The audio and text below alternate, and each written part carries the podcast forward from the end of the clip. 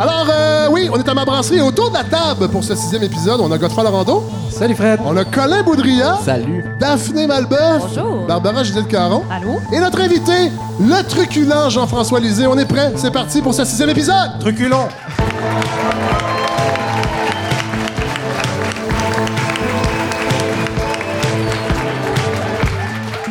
Et oui, de retour à Montréal après une, euh, une escapade en Beauce. euh, et Daphné Malbeuf, ça faisait longtemps qu'on vous avait pas entendu. Mais oui. Comment allez-vous? Ça va très bien. J'espère que vous avez passé une semaine bleu, blanc, rouge. Eh bien, Fred, le Canadien dans une course folle en séries éliminatoires. Oui, on sait, fou. je sais pas si vous sentez, ça sent le Canadien. Et euh, je vous dirais que le complexe sportif Belle de Brossard est un peu devenu ma seconde maison euh, cette ouais, hein? semaine. Puis euh, les commentaires sur les performances des différents joueurs là, sont les petits messages d'amour que je lis avant de me lever euh, chaque matin. Ben, fait que c'est une grosse. Ça sent vraiment les séries, vous pensez? Je sais pas. OK. Euh, Laurando, les gens étaient inquiets. Hein? Vous êtes de retour, vous n'étiez pas là la semaine dernière. Ben oui, j'étais pas là en Beauce, mais moi aussi j'étais inquiet de pas Ben être oui. là. Ben oui, mais qu'est-ce qui s'est passé? Ben en fait, euh, j'ai- je, je- je suis resté à m'inquiéter sur la laïcité. Ah oui, hein? Oui, Ah, oui. ça a été ça, ça vous Ah, a paralysé. c'est très paralysant. mais On va en parler de toute façon. J'ai aussi, j'ai aussi lu un livre, Fred, euh, Ah dont oui? j'aurais peut-être pas le temps de parler, mais La fatigue politique du Québec français. Mais attendez, Jean-François est là, justement. Ah, bonjour. Plus tard, pendant l'entrevue, on pourra parler de fatigue. Qui sait? Ouais. Euh, moi, je suis allé voir, c'est drôle parce que j'ai pensé à vous, euh, Godefroy, cette semaine. Je suis allé voir le spectacle de Christian Vanas dimanche dernier. euh, spectacle solo V pour Vanas. Et Christian Vanas, qui est évidemment mon ancien euh, buddy, euh, compagnon d'armes des apartistes. Mais nous avons fait de la radio, Godefroy, il y a 25 ans à CISM, avec Christian, entre autres. Alors, ça m'a fait penser à vous et à cette belle époque. Et ça m'a surtout donné le goût, et là, je dois l'avouer, de remonter sur scène, de refaire de la scène quand j'ai vu Christian. J'ai dit tabarouette cet été. Je pense que je vais écrire un ou deux numéros. Ça fait ça huit fois que j'en parle. Donné, il va falloir que je le fasse, mais là, je me commets. Je le dis en ondes. Euh, et ça m'a fait penser à vous, Colin Baudrillard, parce que vous préparez un spectacle solo Ben au oui, moment où on se donc. Merci de Ben le plugger. Ouais. Oui, ben un, un spectacle solo le 9 mai au euh, Dr Mobilo Aquafest, qui est un Ah oui. festival d'humour. Euh, oui, 9 mai. euh, Donc, c'est pour votre premier spectacle solo? ouais, premier une heure que je fais. Qui s'appelle? Qui s'appelle Chevalier Blanc. Ah! Ouais. Alors, vous sauvez des. Je, je sauve tout. Sauvez des en causes. une heure, je règle tous les problèmes possibles. Est-ce que vous avez passé une belle semaine, Colin? J'ai passé une très belle semaine. J'ai euh, j'ai suivi un peu toutes les mises en demeure qui sont sorties Oui. cette semaine. hein. Il y, a, il y a Éric Duhem et euh, Radio X qui ont envoyé des mises en demeure à Catherine Dorion. Oui. Il y a Alexandre Cormier-Denis de Horizon Québec qui a mis Oui. en- envoyé une mise en demeure à Mehdi Boussaïden parce qu'il a dit qu'il était raciste. Puis moi, je suis, euh, je suis bien sûr un expert en liberté d'expression. Oui. Hein, Je suis humoriste par défaut. On est tous experts en liberté d'expression. Je commence à être un peu inquiet des espèces de snowflakes de droite qui Ah, attends, censurent attends, le attends, parce euh, qu'ils sont euh, trop peut- Peut-être sensibles. expliquer aux gens et aux millions de Québécois qui ignorent la signification du terme snowflake? Le terme snowflake, c'est les gens qui pensent qu'ils sont euh, tellement originaux, tellement spéciaux qu'il faut pas, il faut pas les contrarier. Il faut pas. Puis c'est généralement un, un- un cliché de la gauche. Ouais. Mais c'est drôle parce que j'ai l'impression qu'en ce moment la radio de Québec agit exactement de cette façon-là. oh, oh, critiquez pas la radio de Québec, c'est notre safe space à nous. où On peut dire tout ce Ouais, qu'on ouais. veut sans penser aux conséquences. Ouais. ouais. OK. Ben, euh, on, va, on, va, on va avoir l'occasion de- d'y revenir, évidemment. Vous savez, Jean-François Lisée, j'ai pensé à vous également euh, cette semaine. Euh, j'ai rêvé, en fait. Ah, vous pensez à moi, même la nuit? Ouais, en fait, mais là, c'est véridique. J'ai rêvé au Parti québécois cette semaine. en fait, j'ai rêvé que je faisais du pointage pour le Parti québécois. D'accord. J'ai rêvé à ça mercredi dans la nuit et je me suis levé le matin. Et vous savez, j'ai déjà fait ça pour vrai dans la vie, moi, du pointage, quand j'avais 12 ans. Euh, Quand vous aviez le- 12 ans, ça pointait facilement pour le Parti québécois. Avec des télé... Non, non, non, non. C'est pour le Parti libéral du Canada. Ah! Oui, dans le comté de Shefford, euh, j'habitais à Granby, mais euh, mes parents avaient des amis qui, euh, en fait, le, le père, c'était Jean-Paul Breton, qui était organisateur officiel de Jean Lapierre. Ah, d'accord. Qui était, c'était sa- la première fois qu'il se présentait et je faisais du pointage. J'avais 12 ans, il payait les beignes et les verres de lait. Et moi, j'appelais au téléphone des gens pour leur demander s'ils allaient voter pour Jean Lapierre. Et là, vous savez qu'il paraît qu'il y a un projet de la commission de la toponymie pour euh, renommer un tronçon de l'autoroute 10 en hommage à Jean Lapierre. On a su ça cette semaine. Et là, je me demandais, Jean-François, j'imagine que vous, vous aimeriez ça avoir un tronçon qui porte votre nom sur une des euh, autoroutes? Peut-être pas, euh, peut-être pas un pont, hein, avec ce qui s'est passé avec Québec solidaire. Je pense qu'un pont Jean-François Lisée ne serait peut-être pas. un pont-tunnel, oui, un viaduc peut-être? un viaduc. Plus pour le duc Oui. que pour le via. Oh, oui, bah, tu- la Concorde. Mais moi, je dis toujours, c'est toujours une bonne idée. Quelqu'un qu'on aime bien, comme Oui. Jean Lapierre, qui nous a quittés il y a quelques années. Oui. Mais la règle des 10 ans est très importante. Ah, pour ce, pour, Oui. euh, pour, euh, nommer quoi honor- que ce soit. OK. 10 ans après le décès, Oui. Laissez le temps au scandale de sortir au cas où. là. Par exemple, par exemple, parce qu'on a eu une, un couple d'aréna où euh, finalement on a Qu'on su a que le joueur de hockey finalement était trop proche des mineurs. Puis aussi, euh, il doit, au moment du décès d'un personnage public, on, n'en dit que du bien. Oui. C'est- normal, et j'aime cette tradition. Ben oui. Mais dix ans plus tard, on a le recul pour dire est-ce que cette personne-là a seulement touché nos vies ou a touché notre histoire? Oui. Et est-ce que ça vaut la peine de l'inscrire dans, euh, dans, dans l'histoire Tout à fait. euh, Tout à fait. Bon. Alors, moi, si c'était aujourd'hui, je dirais oui. Je dirais, je dirais peut-être oui dans dix ans aussi. Attendons. Et pour moi, j'aimerais qu'on attende dix ans après mon décès avant d'en discuter. OK. On va attendre. Avec impatience. Euh, non, c'est une blague. Barbara Gilles Caron. Ouais. Euh, J'imagine qu'en tant que chroniqueuse économie, vous êtes sous le choc après l'annonce de la fermeture du célèbre club privé 357C, euh, qui cessera ses activités en mai. On l'a appris euh, cette semaine. Club devenu célèbre pendant la commission Ben oui. euh, Charbonneau. Au lieu de, ra- de- au lieu de ruissellement de la richesse, c'est là que les politiques et le crime organisé se partageaient les fonds publics à grands coups de veuve Clicquot. Euh, et là, la direction explique que les habitudes d'affaires ont changé au cours des dernières années et que le niveau des taxes municipales était trop élevé pour, euh, pour le club. Évidemment, les gens qui fréquentent le 357C n'ont pas l'habitude de payer beaucoup d'impôts, je pense. Alors, j'imagine quand un compte de taxes arrive, là, c'est la commotion. hein? Euh, D'ailleurs, j'en profite pour souligner les efforts acharnés de l'Agence de revenus du Canada. Je pense qu'on n'en parle pas assez. Vous savez, dans la foulée des Panama Papers, on a su que 900 personnes et entreprises canadiennes cachaient de l'argent dans les paradis fiscaux. Et là, cette semaine, on a appris que depuis que le scandale dévoilé, il y a 1,2 milliard de dollars qui ont été récupérés dans une vingtaine de pays. C'est l'Allemagne et la France qui mènent le bal. Et au Canada, on a récupéré sur 1,2 milliard 15 millions de dollars jusqu'à présent sur 900 Canadiens, euh, compagnies individus. Il y a cinq enquêtes présentement en cours. Alors, ces gens-là travaillent d'arrache-pied. Je sais que ça paraît peu, mais il ne faut pas oublier que l'ARC est en train présentement de traiter nos rapports d'impôts à nous. Alors, je pense que c'est ça la priorité. Et je peux vous dire que si vous leur devez 34 ils vont vous trouver, que vous soyez à Panama ou à Rawdon. Euh, vous avez fait quoi, vous, euh, Barbara, cette semaine? Euh, moi, j'ai vraiment rien fait d'intéressant cette semaine, Fred. Mais la semaine passée, par exemple, Ah oui? grosse semaine. Non, non, euh, je suis allée au théâtre deux fois plutôt qu'une, Oui. voir Les larmes amères de Petra von Kant. Oh là là, ça a l'air, Et, non, non, c'était excellent. C'est Ouais. avec Anne-Marie Cadieux, Ah Sophie oui, Cadieux. oui, oui, c'est très, très intéressant. Euh, et l'éducation de Rita Oui. aussi. Ouais, Paraît que c'est bon, c'est avec Émilie Bibeau? Oui, exactement, et Benoît Gouin Oui. aussi. Euh, J'aimerais juste qu'on prenne un moment ici quand même pour parler de à quel point il faut parler de, de- du déballage de bonbons dans des petits papiers de plastique au théâtre. C'est pas réglé, ça? Non, c'est pas réglé, Fred. euh, je, je le confirme. Euh, ça et voler des punchs euh, au théâtre. Ben ça aussi, oui, oui. Moi, euh, tu sais, quand il se passe quelque chose et là, la personne en arrière de toi, oh mon Dieu, il va y couper les cheveux. en pensant vraiment que c'est euh, Mais là, c'est du théâtre. personne, Est-ce qu'ils coupent les cheveux les pour vrai sur, la, sur, la, sur le théâtre? Je ne peux pas vous le dire. Là, vous me parlez de va cheveux. falloir y aller. Vous me parlez de cheveux, Barbara. Est-ce que, Mm-hmm. et là, dites-moi, est-ce que les contacts humains vont devenir euh, bientôt imposables? Ah, quelle façon Quel beau lien, hein, Oui, dans votre c'est chronique. très, très fin. C'est de la dentelle norvégienne, ça, Fred, pour vrai. Euh, oui, mais ça, c'était mon sujet de Ben oui, euh, c'est très Parce que- intriguant comme sujet. Non, non, c'est vrai parce que, euh, en, en fait, pendant longtemps, on s'est inquiété de l'espèce d'écart hein, qui est de, de technologie qu'il pouvait avoir entre les, les mieux nantis et Oui. les, les gens bon, de milieu plus modeste, parce que, bon, ne serait-ce que pour l'accès à Internet haute vitesse, Oui. par exemple, et on se disait comme, mon Dieu, tu sais, ceux qui ont, qui ont plus de sous vont pouvoir prendre de l'avance sur les technologies, tout ça, ils vont laisser derrière donc euh, les, les, euh, les gens les plus pauvres. Mais, euh, bon, moi, c'est vraiment un sujet qui me fascine. Et il y a, il y a une journaliste du New York Times euh, qui s'appelle Nellie Bowles, euh, Oui. qui couvre la Silicon Valley pour le New York Times. Et allez, je, je, je laisserai les liens sur notre site Oui, Internet. sur notre page Facebook, oui.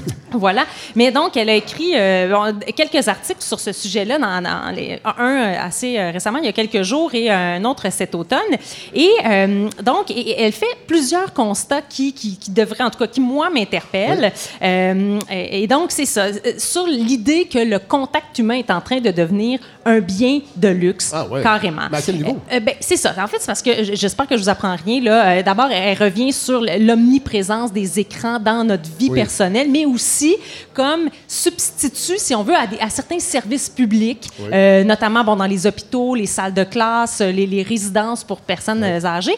Et euh, bon, là, c'est sûr, ce qu'elle décrit, ça se passe aux États-Unis principalement, mais elle nous donne le cas, euh, par exemple, d'une résidence qui s'est équipée d'une technologie qui est un peu entre euh, Skype et un Tamagotchi, là, Ah si on Dieu. veut. Oui, oui. C'est bon, les, euh, je, je ris, mais c'est pas si drôle que ça, là, parce que les personnes âgées euh, ont dans leur chambre une, une tablette avec un- qui est comme dotée d'une caméra grand angle, avec une application qui leur permet d'interagir avec un petit animal. Ah. Donc, ça peut être un chat, Un animal un virtuel. chien. Là, je connais pas toutes les options d'animaux disponibles euh, au moment où on se parle, Est-ce qu'ils peuvent lui donner des bains à l'animal? Ce serait vraiment tragique. euh, je crois que ça vient avec une petite wipe humide qu'on peut. Enfin, ça, c'est. Mais j'ai pas de confirmation de ça, Colin, malheureusement. Euh, et donc, c'est ça. Ça leur permet d'interagir avec Oui. un, un petit animal euh, qui est une espèce de dessin animé. qui est, et, et l'écran est relié à une centrale où il y a des, des employés qui sont chargés de monitorer là, plusieurs écrans en même temps. Et donc, la personne âgée parle à son animal. Et là, ben, la- la- interpréter si ça va bien ou si la personne ça, a besoin exactement. de soins ou a besoin d'attention. Aussi des fois c'est euh, ah euh, ça- est-ce que ça va bien? Ouais. Et là l'animal répond et en fait c'est une Ouf, voix ouf. vraiment robot- c'est une voix robotisée en- c'est- c'est pas de l'air. et les euh, donc donc c'est ça il y a des interactions comme ça euh, qui sont euh, donc faites à travers l'écran puis on nous parle on nous parle aussi de, de certaines écoles publiques Ouais. américaines de certains que certains quartiers défavorisés qui manquent de ressources et où ils ont remplacé carrément des profs par des logiciels d'apprentissage Ah parce que c'est moins Est-ce que coûteux. ce sont des logiciels qui ont des signes euh, religieux ostentatoires ou ce sont des logiciels laïques? Euh, ce sont des logiciels laïques, je Ah, pense. Euh, c'est euh, plus compliqué de mettre. en- Non, je. Je pense que c'est tout à fait laïque, Oui. euh, Fred. Euh, et, euh, mais, et- mais donc, c'est ça. Et, et là où ça devient intéressant, Donc, c'est en fait, que... le manque de ressources humaines Uh-huh. est remplacé par des technologies. Et Exactement. ce sont les gens nantis. Ben là, c'est là où ça devient intéressant parce que pendant, pendant que nous, chez nous, les, les ben parce que je me considère comme une personne pauvre, Oui, ben, probablement. on, est tous, on est tous bénévoles dans cette balado. pour- Vous savez, on Oui. fait une parenthèse, vous savez que les gens peuvent toujours donner à la balado de Fred Savard sur le- la, la page de Transistor euh, parce que le- la, la campagne se poursuit. Euh, voilà. Ça- Ah, Vous êtes, J'en à, profitais pour... vous pour êtes à faire- 125% Quand est-ce que vous allez Ouais, mais ça, arrêter? c'était le- ça, c'était pour, pour partir la Ah, campagne. Mais là, ça se poursuit. Ah. euh, L'inflation ne nous lâche jamais, euh, Jean-François. Poursuivez, Barbara. Mais non, c'est ça. Et la, la preuve que je suis pauvre, c'est que je fais ma chronique en ce moment devant un écran. Oui, tout à fait. Euh, mais, mais- donc, c'est ça. si vous étiez riche, ce serait une personne qui vous la lirait. Peut-être qu'il me tiendrait mes petites feuilles, hein, c'est ça. Euh, mais donc, c'est ça. Et, et pendant, on assiste donc au courant complètement inverse chez les mieux nantis, c'est-à-dire que pendant qu'il y a de plus en plus d'écrans qui arrivent dans nos vies à nous, euh, elles- ces écrans-là disparaissent Ben de la vie des plus fortunés. Et alors, plus vous êtes riche, plus vous dépensez pour être débranché. Et ben, vous êtes ceux de ceux qui peuvent se permettre de ne pas répondre à ces courriels à n'importe quelle heure du jour ou de la nuit, Oui. euh, ceux qui peuvent se promener avec un vieux flip phone puis avoir euh, euh, en faire un, un statut social finalement. Et donc et c'est très concret hein, parce que euh, il y a de plus en plus d'écoles privées euh, sans technologie, sans Ah, ouais. écran et ça c'est vraiment un que c'est boom. néfaste en- aussi, je pense. Ben, oui, c'est certain. Très néfaste. Euh, et mais en même temps, je, on veut complot. pas, je veux pas juste Ces gens-là euh, construisent des écrans pour nous maintenir dans un non, état de mais je trouve que ça serait quand même simpliste de dire La comme haine. C'est mal. Ouais. Euh, c'est c'est plus compliqué que ça. Mais donc, c'est ça. Une des écoles primaires les plus populaires auprès de l'élite de la Silicon Valley, c'est une école qui se targue justement d'offrir une éducation en pleine nature et pratiquement sans écran. Ah ouais. Et il y, a- il y a certaines statistiques aussi qui sont parlantes. hein. Les, les enfants issus de ménages à revenus élevés passent en moyenne 5 heures 42 minutes devant un écran par jour, alors que les enfants issus de ménages à revenus modestes passent 8 8 heures 7 Ah ouais. minutes en moyenne devant un écran par jour. Et dans la même série euh, d'articles, on peut aussi lire un homme qui s'appelle Milton Pedra, Pedra- Ped- voyons, ok, je vais recommencer ça. hein.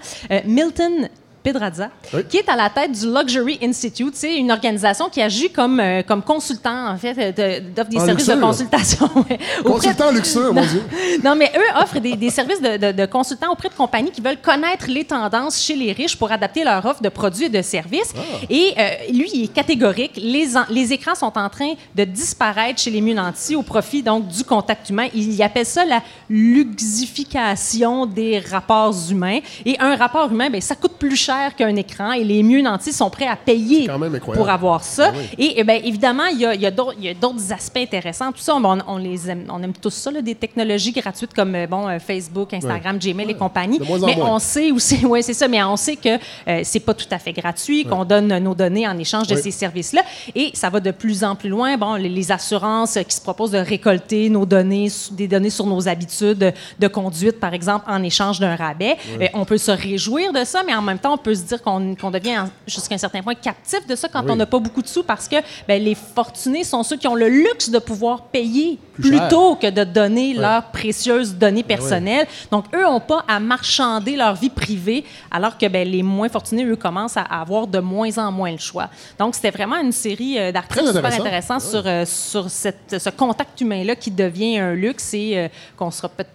Ben là, je veux Alors, pas si- être dans Black Mirror. Alors, là, si on euh, va dans un café, un endroit public, et que quelqu'un nous aborde et nous parle, on peut présumer que cette personne est riche. Par exemple. Donc, on devrait répondre. Et on devrait répondre. Oui, c'est ça, et, Ouais. ne- et pas replonger dans notre, dans notre téléphone. Et là, vous aviez aussi euh, Ah oui. des, des petits faits intéressants sur nos, nos voisins ontariens. Ben en fait, oui, c'est ça. C'est euh, le cannabis. euh, en fait, c'est ça. Les, les, les, les méga- les- les boutiques de commerce de détail, euh, donc, ont ouvert leurs portes. C'était un petit peu, oui, en Ontario, c'était un petit peu chaotique. Mais il y avait une bonne nouvelle euh, du côté de la bourse. Euh, on nous apprenait que euh, la, il y a le, le dernier, euh, les les derniers mois ont été particulièrement euh, heureux euh, en, Ah. euh, en bourse. Euh, et ça a été, c'est des résultats qui ont été, entre autres, euh, bon, c'est certains index seulement, là, mais qui ont été dopés par euh, les titres boursiers en lien avec Alors, les euh, gens le qui ont weed. investi dans. euh, ouais. ouais. Bon, mais C'est ces gens-là euh, qui, euh, étonnamment, ont tous euh, souvent des liens avec euh, le parti euh, au pouvoir, Oui. au fédéral.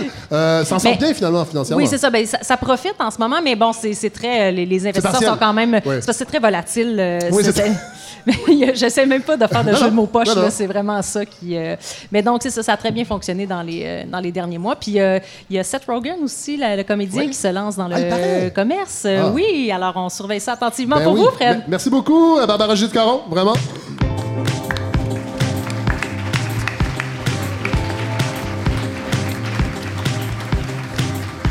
Et là, Colin Boudria, je présume que vous euh, n'êtes pas venu à ma brasserie euh, en embarquant dans, un, dans un- une voiture Uber. Non, en effet, Fred, Ben et oui. je vais encore souligner le bel effort de plugger les, les- Écoutez, les thèmes en début de conversation. C'est un laboratoire, euh, le progrès ne nous fait pas peur. Non, mais ça va bien, ça va bien. Mais non, je suis- moi, je suis en, en fait très inquiet pour la situation des chauffeurs de taxi Oui. en ce moment avec la loi 17. hein, leur job est en danger, ça laisse le champ libre à des entreprises comme Uber, justement.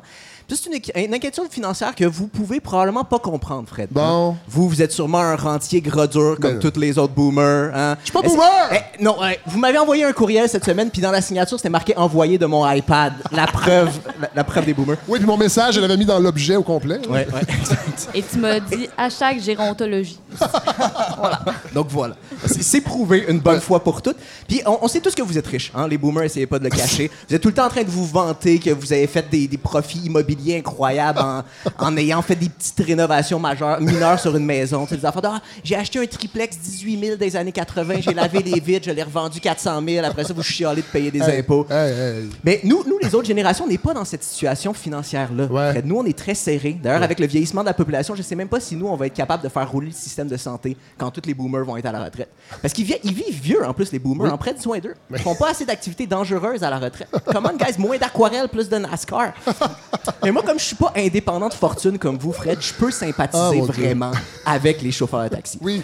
Puis, euh, d'ailleurs, euh, sais pas si vous vous rappelez, mais quand il était encore en campagne, François Legault disait qu'au Québec, on avait besoin de plus d'emplois payants. Oui. Là, je sais pas à quoi il pense, parce que c'est clairement pas avec le projet de loi 17 que ça va se passer. Parce que si c'est adopté, moi, je suis pas juste inquiet pour les chauffeurs de taxi, mais je suis aussi inquiet pour les chauffeurs, les chauffeurs d'Uber. Ah oui? Parce qu'honnêtement, ils ont, ils ont vraiment pas des situations financières euh, vraiment viables. Il y a une étude du MIT qui date de l'année dernière qui estimait qu'aux États-Unis, le tiers des chauffeurs d'Uber perdent de l'argent en travaillant. Ben. Puis que les profits médians des chauffeurs sont de 3 et 37 dollars. Ouais. Là, je vous arrête. Vous êtes probablement sur le point de me dire quelque chose comme Ah, mais ça me 3 et 37, j'ai déjà acheté un terrain à Villemont-Royal en 75 pour moins cher que ça. Mais le coût de la vie a changé. Hey, faut- on va Fred, t'arrêter avec ces- ça. Ces gens-là peuvent pas se permettre d'avoir votre rythme de vie. T'sais, ils n'ont pas une piscine intérieure pleine de pièces d'or où ils peuvent faire des saucettes pendant que leur majordome leur lit les résultats de la bourse. Moi, je comprends pas ce que la CAQ pense.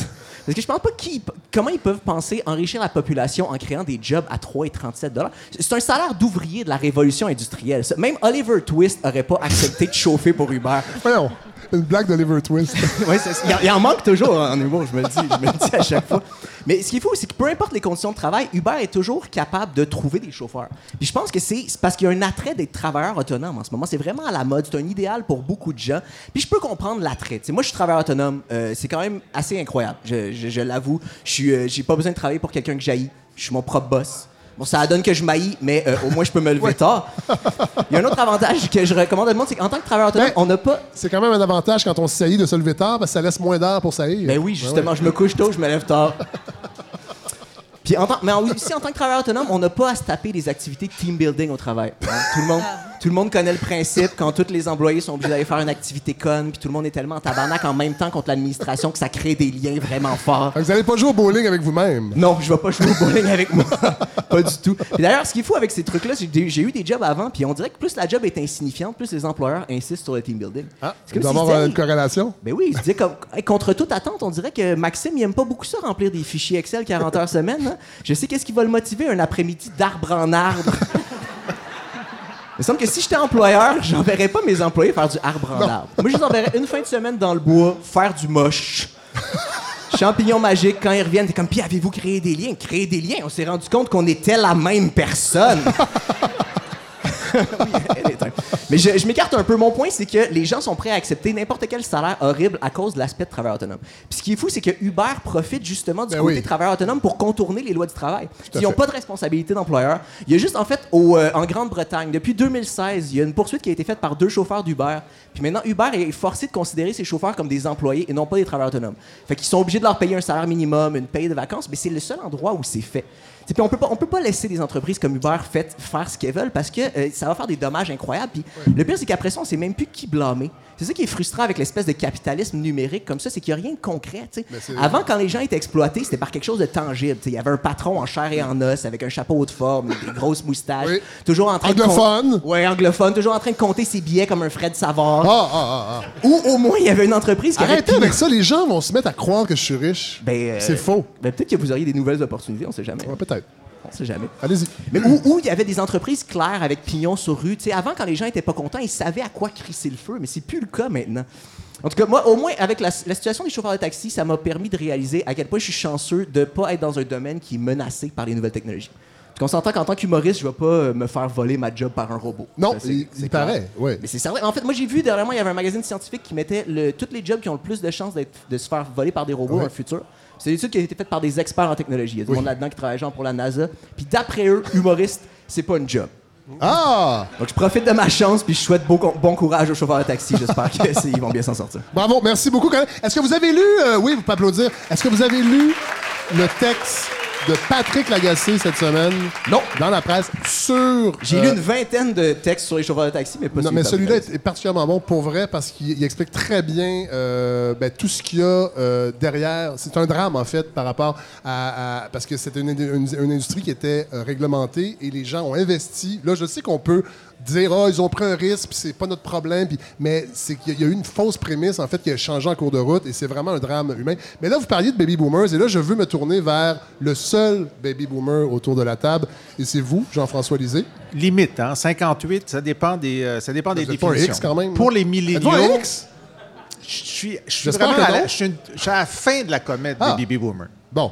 Euh, merci d'être là. Vous savez que j'ai beaucoup, beaucoup aimé votre livre. Et là, je l'ai déjà dit sur plusieurs tribunes, euh, Jean-François. Vous avez écrit, à mon avis, deux des trois meilleurs livres sur la politique québécoise, Le tricheur et le naufrageur, sur Robert Bourassa. Je le pense vraiment. Le troisième, si les gens sont intéressés et veulent lire de bons livres, c'est euh, René Lévesque and the Parti québécois in Power de Graham Fraser, qui est un Excellent grand livre livre, exa- oui. également. Il y a une Là- version française. Il a été oui, il y a une version française, mais genre, oui.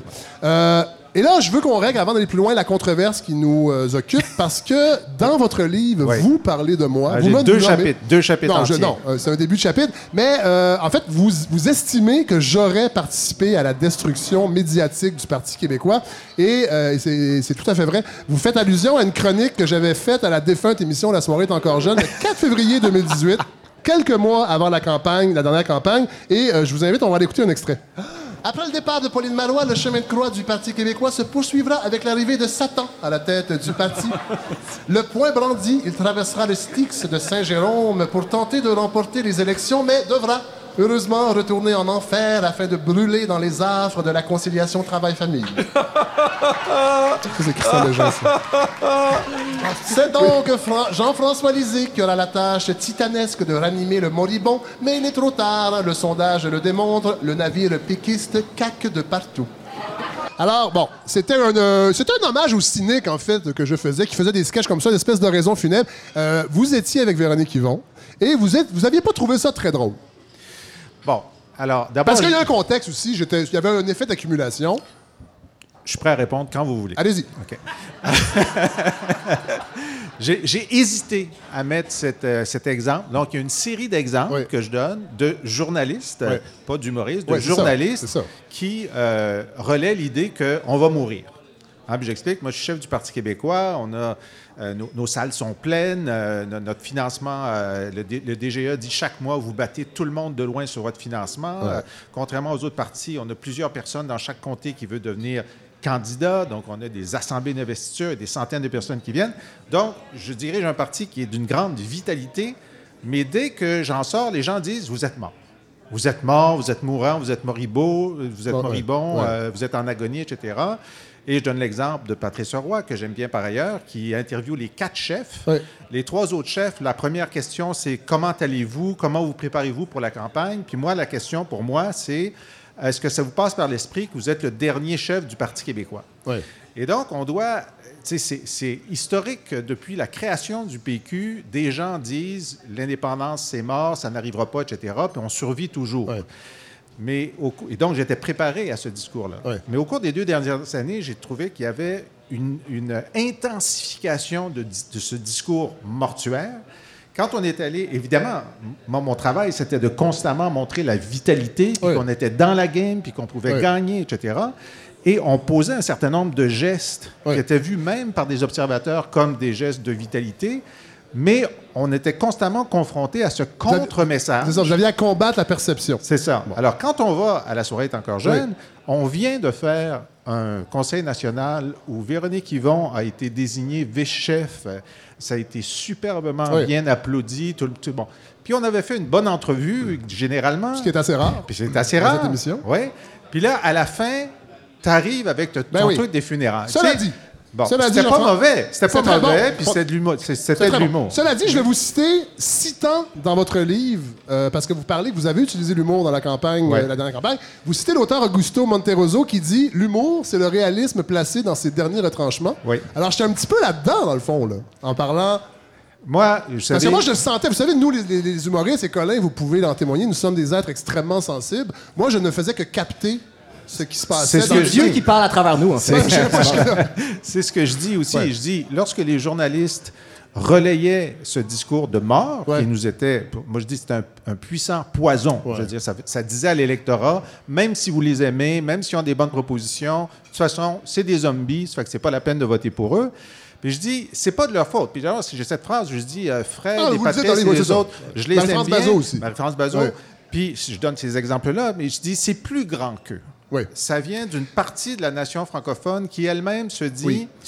je veux éviter le retour à la douleur que serait une nou- Oui. un nouveau référendum. Oui. Puis pour l'éviter, il faudrait que ce truc-là disparaisse complètement. Mais cela dit, le PQ et le mouvement souverainiste et le Bloc, depuis plusieurs années, vous vous, vous êtes pas aidés d'une certaine façon en, en- en ayant des, des- des changements de cap, en ayant des, des crises internes. J'ai- Le PQ, à un moment donné, c'était ça le running gag aussi, c'est qu'il y avait toujours une crise, il y a eu des, il y a eu des changements de chef, et j'ai l'impression, sincèrement, parce qu'en lisant votre livre, ça m'a interpellé, c'est certain, euh, en me disant oui, il y a l'écosystème médiatique. Euh, on comprend a des médias, des médias pro-souverainistes, il n'y en a pas tant que ça au Québec, d'une certaine façon. Mais euh, je pense qu'aussi, c'est l'accumulation, dans le fond, d'un parcours. Mais je dis pas que c'est la faute aux médias. Non, hein. non. Je dis pas ça. Je, je dis au contraire, c'est une réaction sociale pour ne pas connaître encore la douleur de se Ouais. dire non Ouais.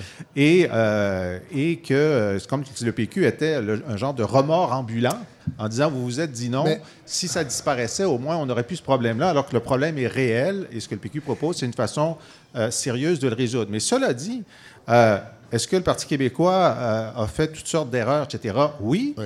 mais les autres partis aussi. Oui. Et on parle pas Oui. de leur décès. Oui. Tu comprends? Oui. C'est ça la Et distinction. le bon exemple, c'est le. Parti libéral du Québec, qui est Et en crise également. Et du Canada. Oui. Je veux dire, la différence qu'on avait, et la- on- est toujours optimiste. Si- on est en politique, c'est parce qu'on est optimiste. Oui. Il n'y a jamais aucune, aucun moment où on se dit c'est impossible de gagner. Oui. À la campagne de 2018, on savait que l'enjeu principal, c'était le changement, se Oui. débarrasser des libéraux. Les gens avaient identifié la CAQ comme l'instrument de changement. C'était vrai aussi à l'élection de 2015 au fédéral. où Les gens voulaient se débarrasser de Harper. Ils avaient identifié le NPD comme l'agent de changement, un parti qui avait jamais gouverné. Tout à fait. Et le Parti libéral du Canada, c'était un vieux parti Oui. où il y avait eu plein de scandales, là, Oui. des vrais scandales, pas des erreurs comme nous, des scandales. non, oui, Bon. oui. Mais la- dans le milieu de la campagne, les gens se sont dit, ben, Mulcair nous déçoit, Trudeau euh, nous surprend agréablement, on change de cheval dans le milieu de la campagne. Et ce que je raconte dans le livre, c'est c'est presque arrivé pour nous en 2018. Oui. À un moment donné, le PQ, tout le monde a dit, vous faites la meilleure campagne. Puis à un moment, on dit même, votre chef, là, le fendant Alizé, là, Ouais. on l'aime mieux que le go. Ouais. Ça, j'en revenais pas. J'ai dit à mes sondeurs, vous êtes trompés, Ouais, C'est sûr. euh, Bon. Ça fait que là, je dis, là, on arrive. La barre était pas très haute côté charisme, en tout cas, avec François Legault pour. euh, C'est vrai que c'était les moins impopulaires. Oui. Parce que Je suis devenu le Mais- moins non, ça, des chefs. Puis là, on dit, ben là, on va avoir le switch. Oui. Mais il n'y a pas eu lieu. Bon, parce ça, que- et ça, c'est vraiment intéressant dans votre livre parce que vous faites le parallèle avec la Nouvelle-Zélande, Oui. avec euh, Jacinda Ardern, qui, elle, a pris la- les rênes du Parti travailliste sept semaines avant le scrutin. Oui. Elle a remporté le scrutin. Oui.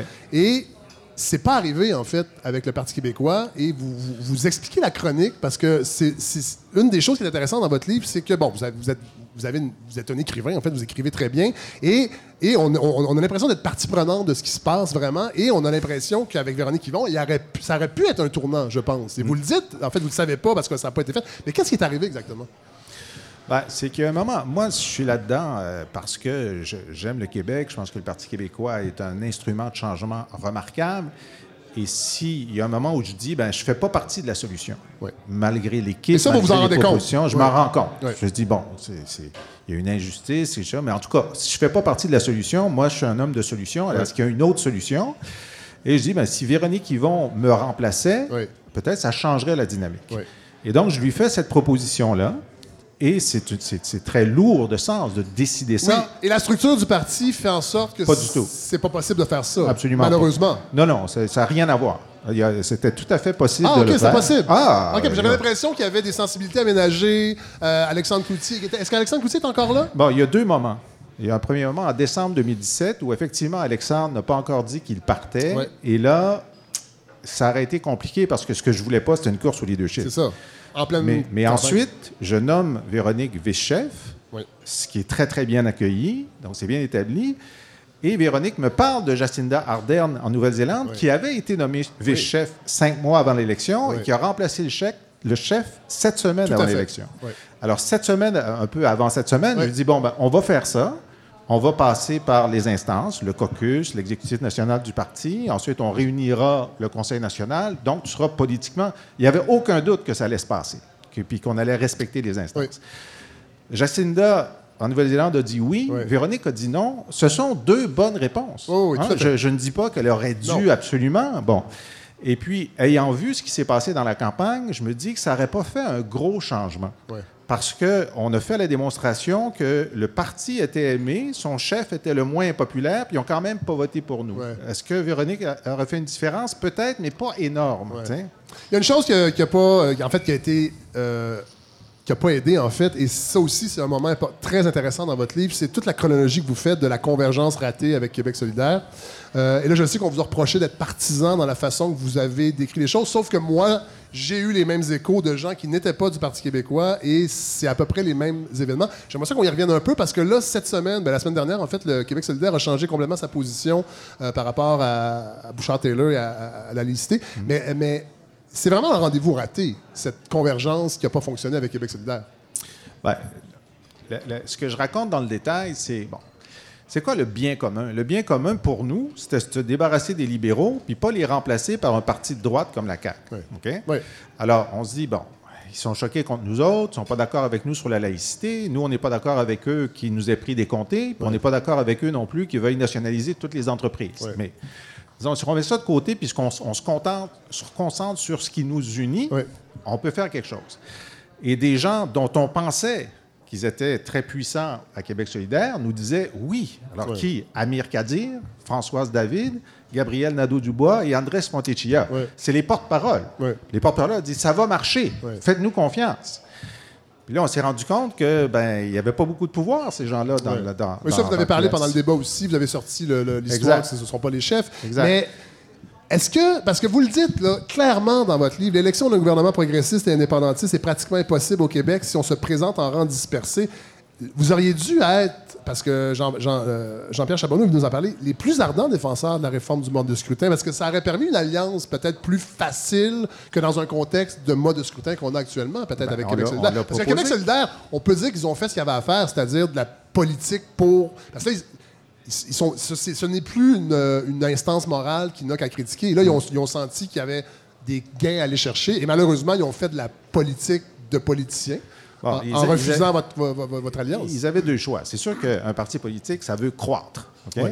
Alors, des gens comme Amir, puis Andrés, puis les autres disaient on va croître à l'intérieur du pacte. On va faire un pacte avec le PQ, Oui. puis on va se séparer des comtés, puis tout le monde, les deux vont augmenter leur nombre de comtés, puis on a des chances d'être au pouvoir. Parce Oui. que les, les- les sondages de l'époque disaient que si on faisait ça, on avait 50 Tout des francophones. C'était énorme. Oui, Bon. Et là, ceux qui ont gagné ont dit non, on va croître contre le PQ. Oui. On va prendre les comtés du PQ, on va détruire le PQ, puis on va croître comme ça. Donc, c'est une décision de politique froide Oui. Qui a fonctionné pour eux en 2018. Mais ce que ça veut dire, c'est, je dis pas que c'est impossible pour un parti progressiste, indépendantiste de prendre le pouvoir, mais c'est beaucoup plus Mais dans le difficile. contexte actuel, c'est- c'est beaucoup plus oui. difficile. Oui. Mais c'est sûr qu'un de nos, nos propositions phares communes, c'était la réforme du mode de scrutin. Oui. Et c'est moi, comme député de Rosemont, qui, a- qui a réintroduit cette proposition dans le programme du Parti québécois. Oui. C'était pour, pour aider à faire euh, ce deal-là. Oui. Mais ce n'était pas suffisant. Il n'y avait rien qu'on pouvait dire qui aurait marché parce que la majorité à QS et la majorité au, au comité co- de coordination nationale, Oui. que j'ai appelé le politburo, Oui. ces gens-là ont pris une décision de politique froide, de dire non, nous allons croître. Puis même si on leur disait, puis les autres disaient oui, mais ça veut dire qu'on donne le pouvoir à la CAQ aux libéraux, Oui. c'est pas grave.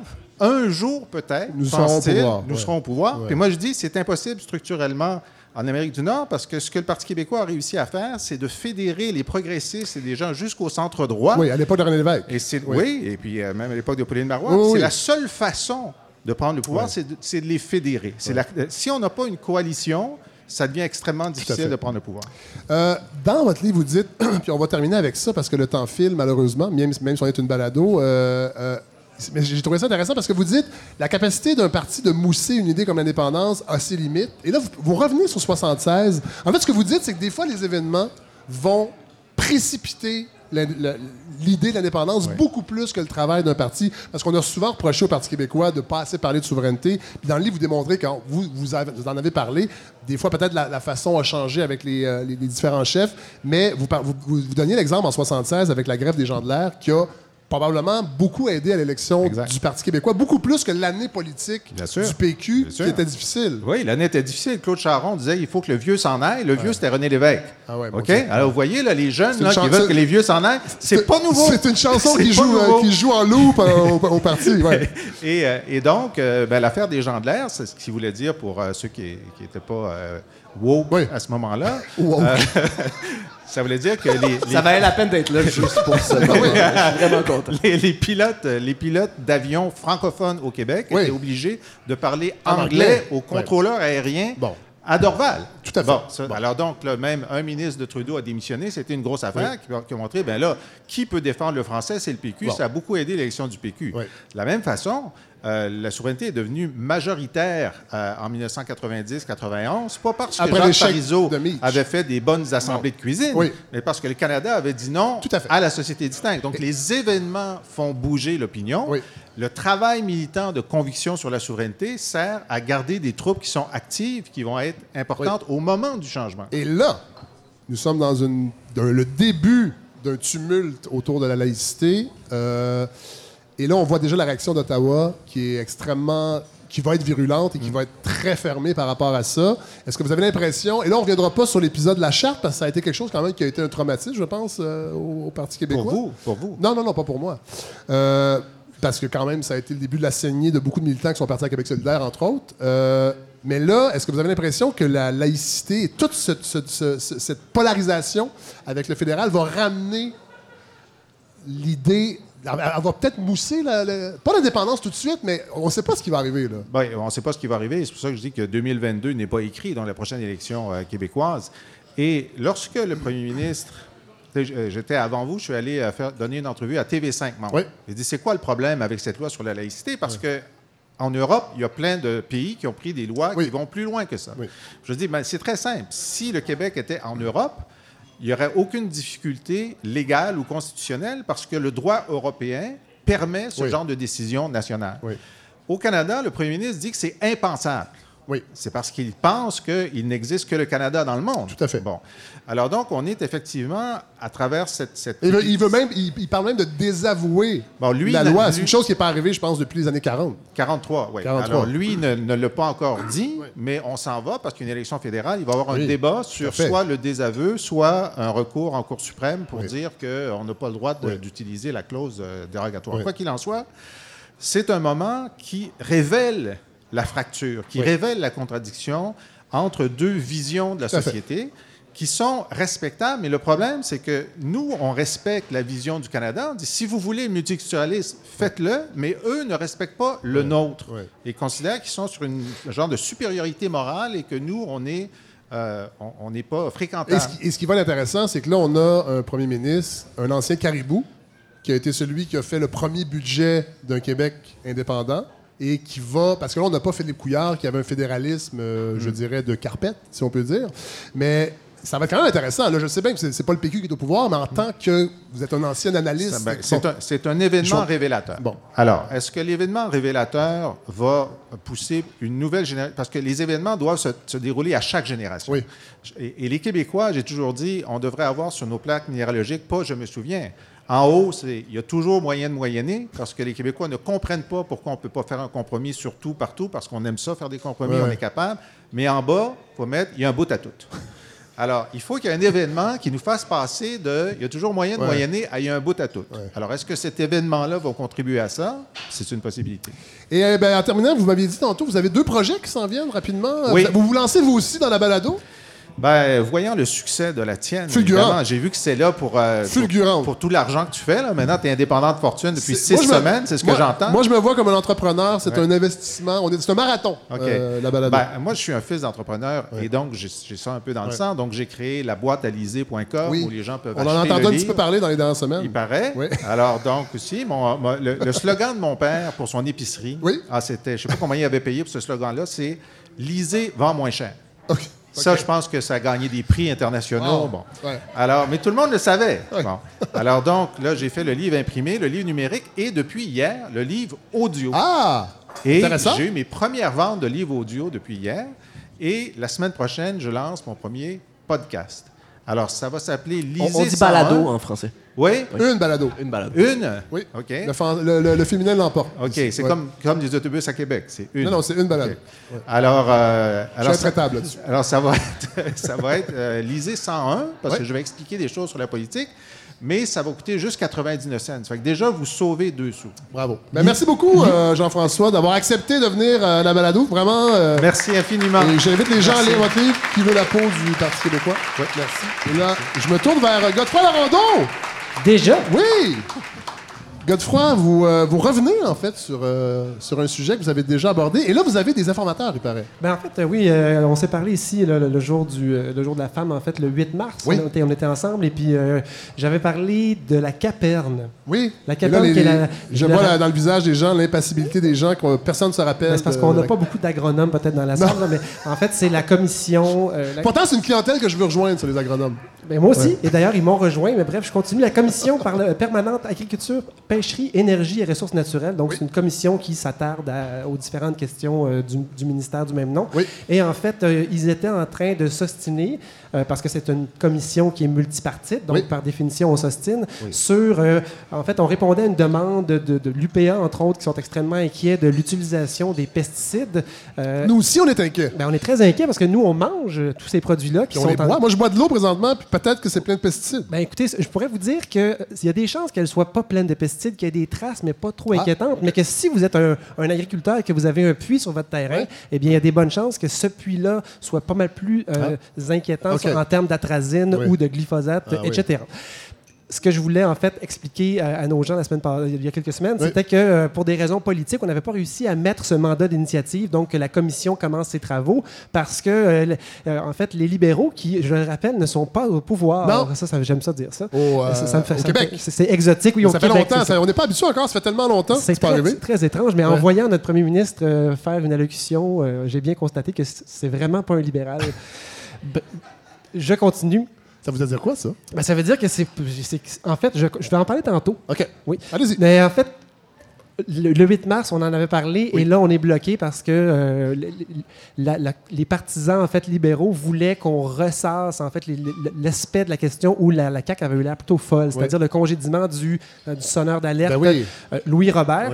Et là, en parlant comme ça, j'avais parlé d'insecticides, de pesticides et d'herbicides, et pouf, voilà mon informateur qui apparaît. Ah! Et oui, un agronome. Une espèce de deep throat de l'agronomie.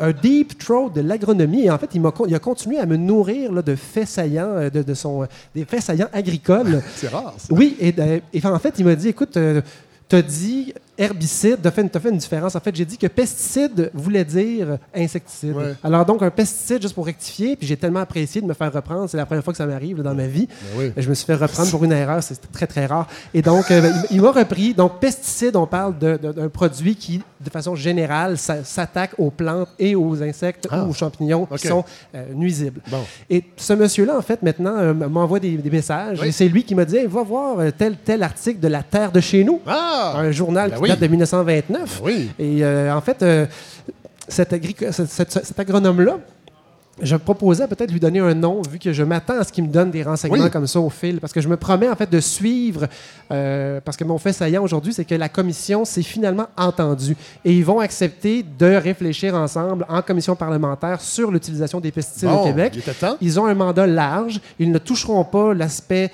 euh, tireur d'alerte. Non. Ils vont beaucoup se tourner vers euh, comment est-ce qu'on pourrait modifier l'utilisation des pesticides en, en, en- en tenant compte du fait que c'est un milieu qui est extrêmement concurrentiel. Donc, la réponse ne pourra pas être tout le monde mettez-vous au bio.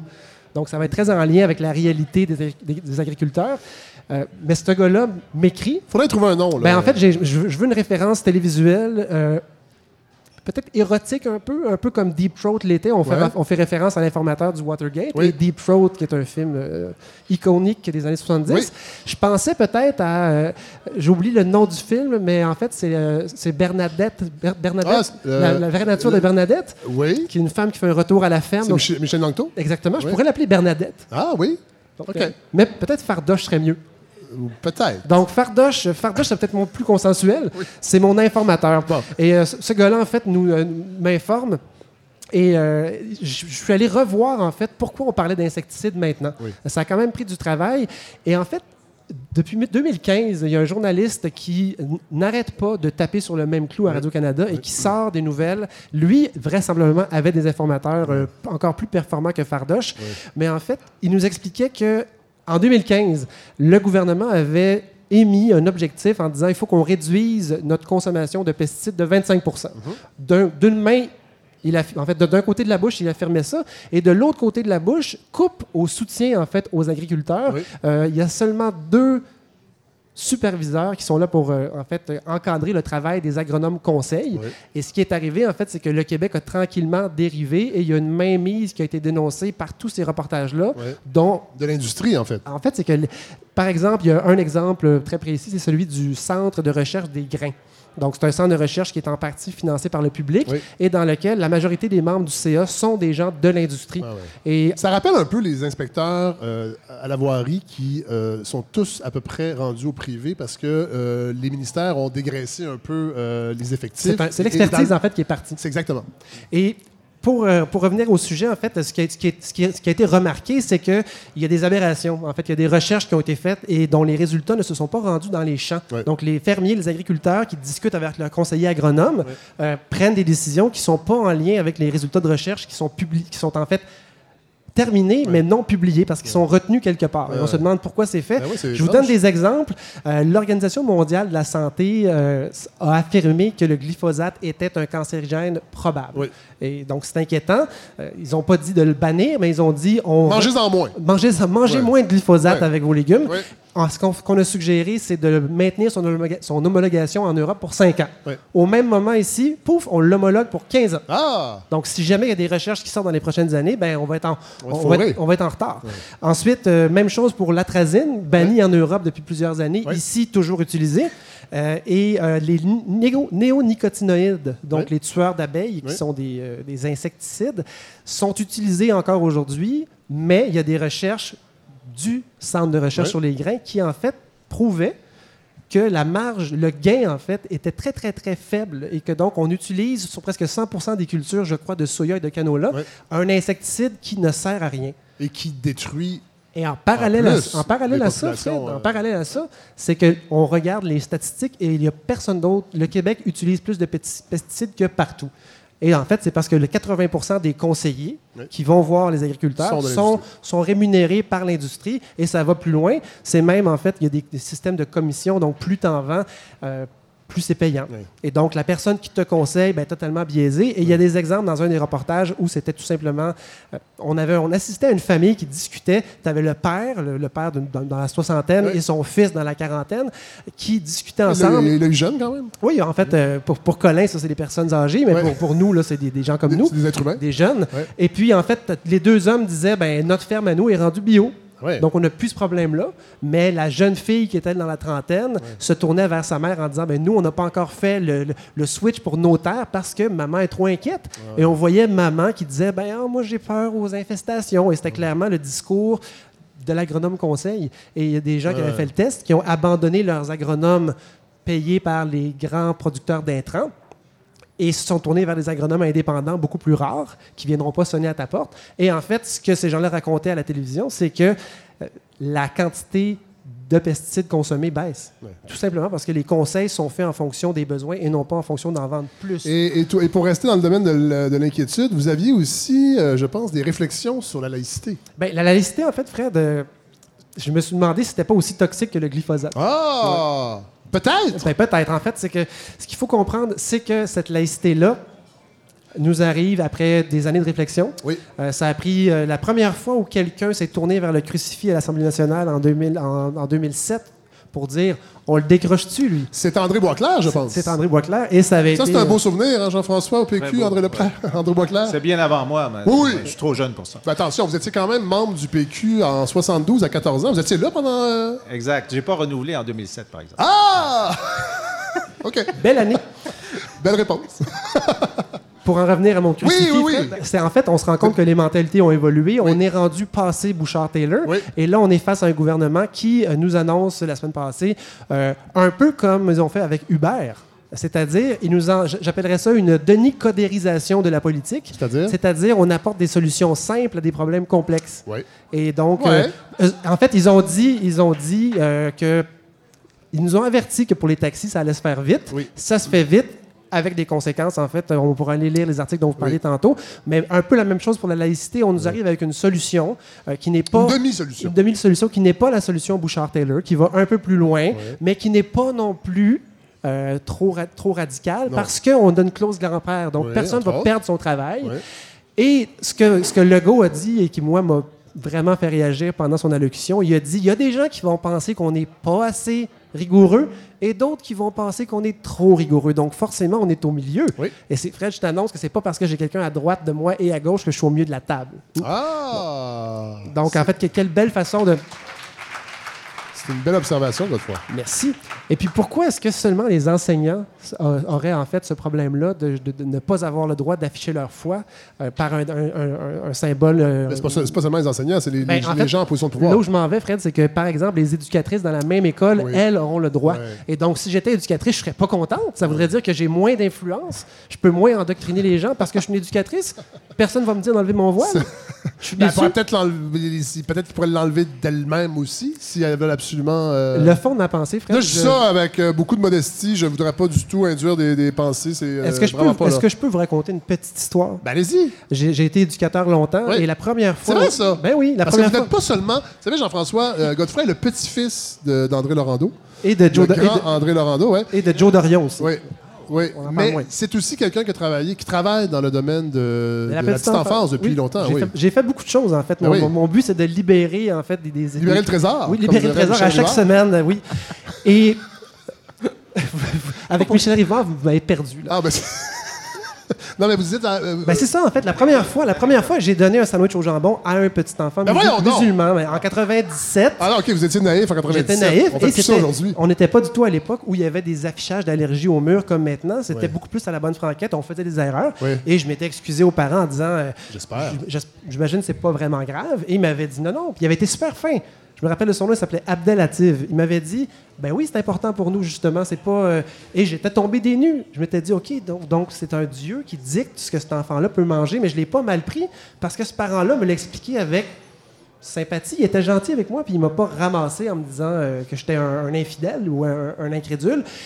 Mais ce que ça m'a fait réfléchir, c'est que je ne peux pas discuter vraiment de ce point-là parce que je ne sais pas ce que ça veut dire d'avoir une conviction religieuse assez forte. Pour être mal pris si j'ai à choisir. Et à cause de ça, je peux pas me mettre à la place des enseignantes. Ouais. Et puis, euh, je suis- mal à l'aise d'en parler plus. Une chose est certaine, c'est que mes, mes lectures semblent dire, Fred, que ce n'est pas une loi qui est raciste. Par contre, c'est une loi qui va être discriminatoire parce qu'elle s'attaque. C'est pas une loi sur la laïcité, c'est une loi sur le port des signes religieux ostentatoires et qui ne va toucher que seulement que certains items. Et on parle pas vraiment de laïcité. Jean-François, Oui, juste, euh, moi, ce qui m'a toujours euh, frappé dans, ce débat-là, c'est qu'on accepte le fait que des gens qui ont des convictions très, très fortes euh, sur l'environnement, par exemple, ou sur la politique, sont obligés de ne pas afficher leurs convictions lorsqu'ils sont au travail, pour l'État ou même dans le privé, puis qu'on trouve ça normal. Mais qu'une conviction religieuse, tout à coup, ça a plus de droits qu'une conviction sociale ou qu'une conviction politique. Moi, je suis pour l'égalité des droits. Pour l'égalité de tous les droits. Et puis, euh, moi, on m'a même dit que député du Parti, chef du Parti québécois, j'avais pas le droit de mettre mon épinglette du Parti québécois à l'Assemblée nationale. Non. Bon, c'est un petit peu, un petit Ouais. peu bizarre. Mais donc, à partir du moment où on dit, ben, euh, j'avais Régine Laurent qui me disait, ben, donc, euh, donnons le droit à tout le monde de porter des signes du Parti québécois ou du Parti libéral ou euh, je suis pour les sables bitumineux, etc. On me dit, non, c'est pas ça. On n'a pas fait une erreur en disant que l'employé de l'État n'a pas le droit d'afficher ses autres convictions. On a fait une erreur en disant que les convictions religieuses sont plus Ouais. importantes que les autres. Ouais. Maintenant qu'il faut faire cette transition-là, évidemment, à la charte disait on va le faire tout d'un bloc pour tout le monde. Moi, je disais, ben non, c'est trop vite. Puis c'est une transition difficile, puis ça va à l'identité des gens Ouais. et aux convictions des gens. Donc, faisons-le de façon plus transitoire avec une clause grand-père. Et ce sont les choix maintenant que fait la CAQ, qui ne le faisait pas avant. Et donc, je pense que c'est une transition qui a de l'allure. Maintenant, vous posez exactement la bonne question. Pourquoi dans la même école, le, le service de garde à l'école ne sera pas couvert et, le- et le- et les, les enseignants? C'est toutes de bonnes questions. Mais ce premier pas-là est un compromis raisonnable qui pose des questions pour la, pour la suite. Ben, on verra pour la suite. Donc, vous êtes d'accord avec Legault quand il dit qu'en fait, c'est un, un compromis qui est modéré? Ben, il est modéré par rapport même à l'opinion publique. Vous savez que contrairement à ce qu'on pense, 60% des jeunes, 60% des moins de 34 ans, mettraient à la porte les enseignants qui refusent d'enlever leur signe. Alors, M. Legault est plus ça sort modéré. d'où, ça, ce sondage-là? C'est un sondage? CROP de novembre dernier qui montre d'ailleurs que soit 51% des électeurs de Québec solidaire sont en faveur de la loi des mesures qui sont avancées par M. Legault. Et pourtant, ils ont. euh, c'est pas ça que. Euh, Parce que pas- là, pas là, les en fait, électeurs. avec ce qu'ils ont, avec la volte-face la semaine dernière, on se demande même s'ils sont pas prêts de faire une convergence avec le Parti libéral du Québec parce que. Du Canada. Ben, les deux. Ah ben non, Ouais. parce que quand même, à sa décharge, le Le par- Parti libéral du, du Québec est contre le, le voile intégral. Ah, vrai, ils dans les inter- loin, Ils vont plus loin que loin. QS. Ouais. En fait, là, QS, sur cette question-là seulement, je dis pas sur les autres, est bien allié avec Justin Trudeau, mais pas avec Philippe Couillard. Alors, quoi qu'il en soit, il y a plusieurs positions sur ce continuum-là. Elles sont toutes discutables. C'est pourquoi tu mets la, la ligne là plutôt qu'ailleurs, etc. Là, le- le- ce, qui est, ce qui est remarquable, c'est que ce gouvernement, dont vous dites qu'il est populiste, ne s'est pas collé sur la volonté populaire complète, parce que la volonté populaire est contre la clause grand-père, et pour l'extension au service de garde, etc., ils ont dit non, on va commencer par ça, Ouais. on va faire ça. Et moi, je pense que c'est une, bonne lecture des faits. Ben, Godefroy Lorando, merci pour euh, cette, euh, cette autre chronique euh, éclairante.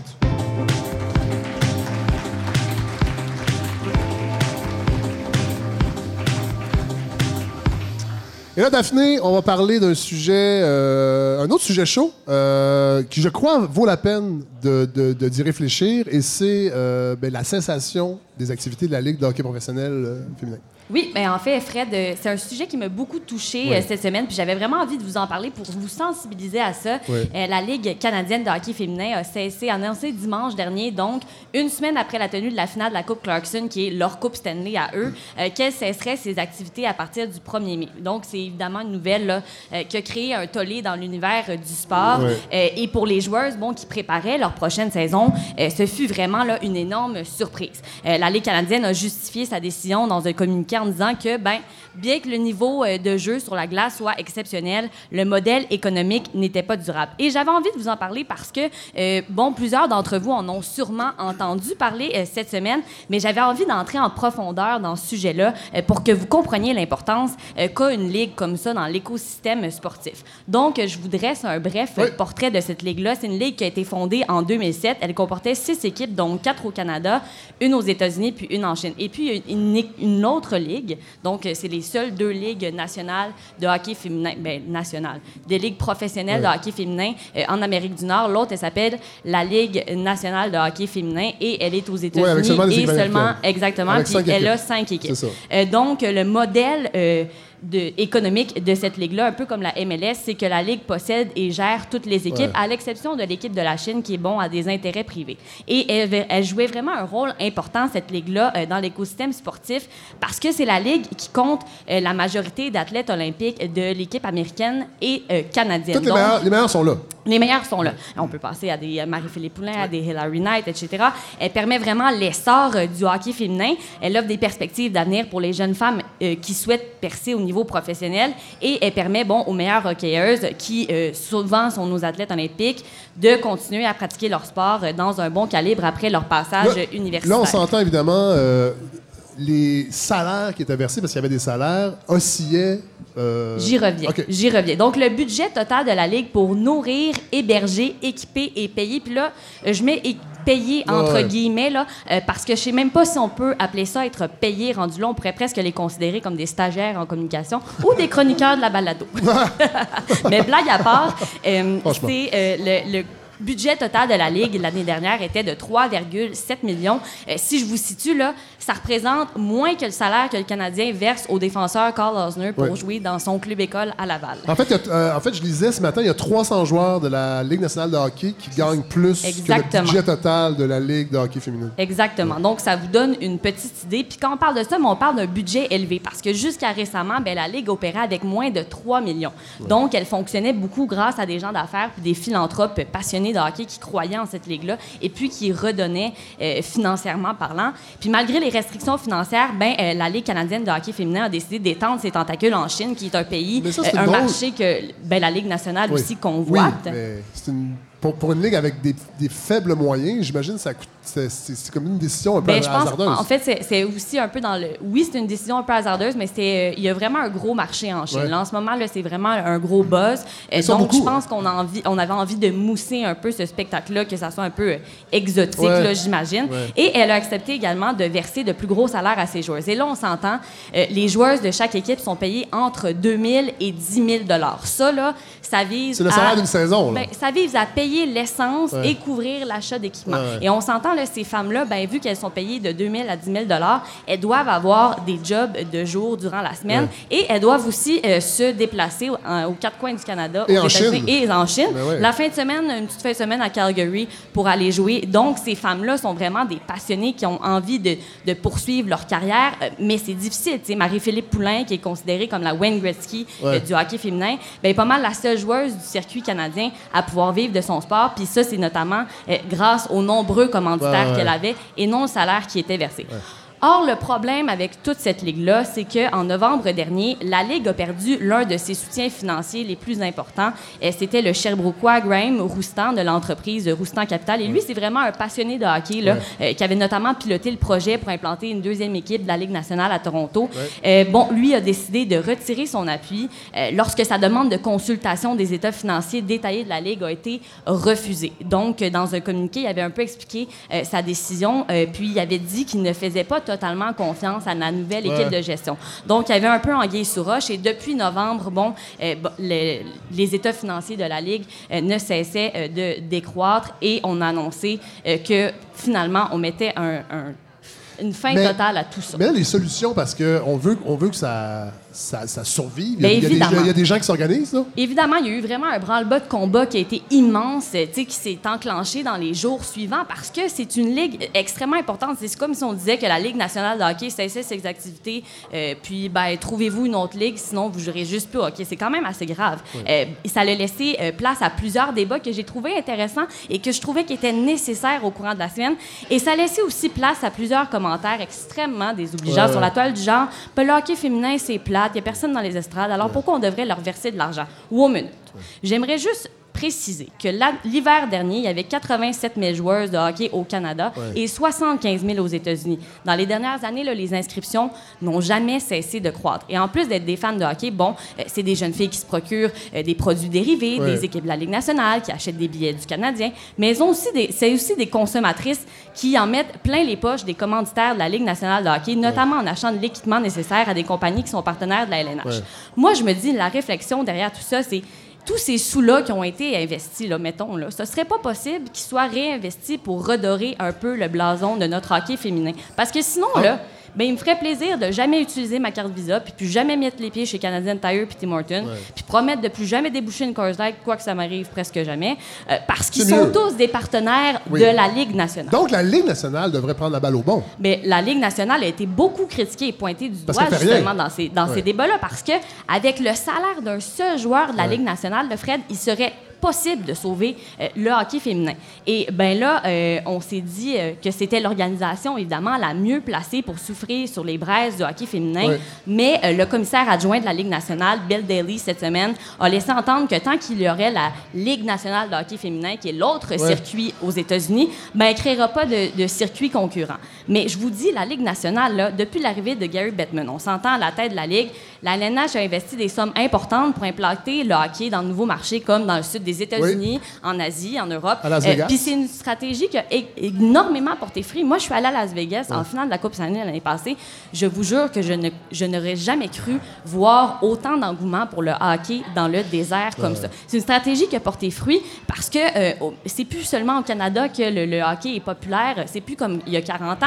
Euh, il y a en Chine que c'est euh, devenu un marché euh, énormément important. Alors pourquoi pr- pas prendre ce modèle-là puis le transposer au hockey féminin? Tu sais, Gary Bettman là, pourrait faire profiter aux équipes féminines euh, de son expertise marketing pour juste faire rayonner le sport à travers l'Amérique.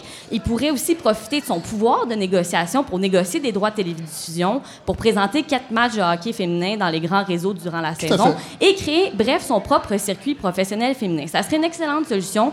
Puis une réponse à ceux qui disent dans les commentaires des réseaux sociaux, ben pourquoi la LNH investirait dans le hockey féminin quand personne va voir les matchs? Pourquoi elle donnerait de l'argent dont elle ne reverra jamais la couleur? Ben il est là le problème, Fred. C'est parce que le hockey féminin est dans l'ombre depuis tellement Ben oui. longtemps. Les, les matchs sont pas présentés sur les grands réseaux. Il n'y a pas de visibilité dans les médias. Il y a un manque d'expertise marketing qui fait en sorte que les équipes féminines, ben, elles sont pas capables de faire mousser le spectacle qu'elles ont à offrir. Et je vous jure, je vous défie de prendre le temps d'aller voir un match des Canadiennes de Montréal. Là, on ne sait pas si ça va être possible euh, dans les dans l'année à venir.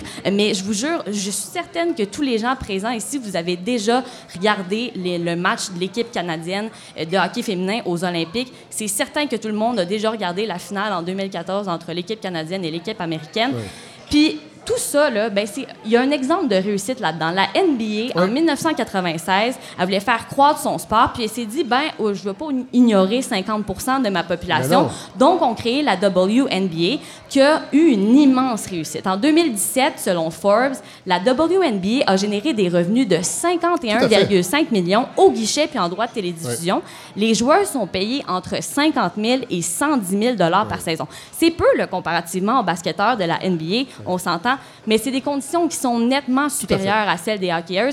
Donc, Gary Bettman pourrait euh, se fier à ce, à ce modèle-là puis bâtir quelque chose qui serait Et bien sur le pour plan de l'image, ça serait, ça serait parfait pour la. la Ben oui, la- parce que là, il est énormément critiqué, puis les gens comprennent pas, puis on, on reste a- là a sans pas- réponse. Il n'y a pas le moindre signal de ce côté-là?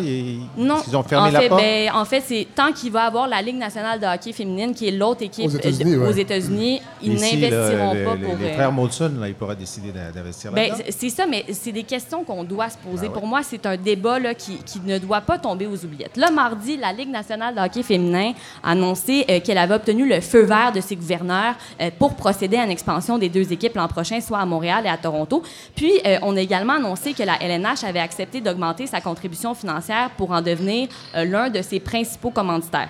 Mais plusieurs ont applaudi cette annonce-là. Mais si on décortique le tout, euh, la LNH va simplement investir 100 000 dans la Ligue nationale de hockey féminin ouais. au, lieu de donner 50 000 au circuit canadien et 50 000 au circuit américain. Donc, on nous annonce ça comme étant une bonne nouvelle, mais en fait, on fait juste simplement euh, prendre...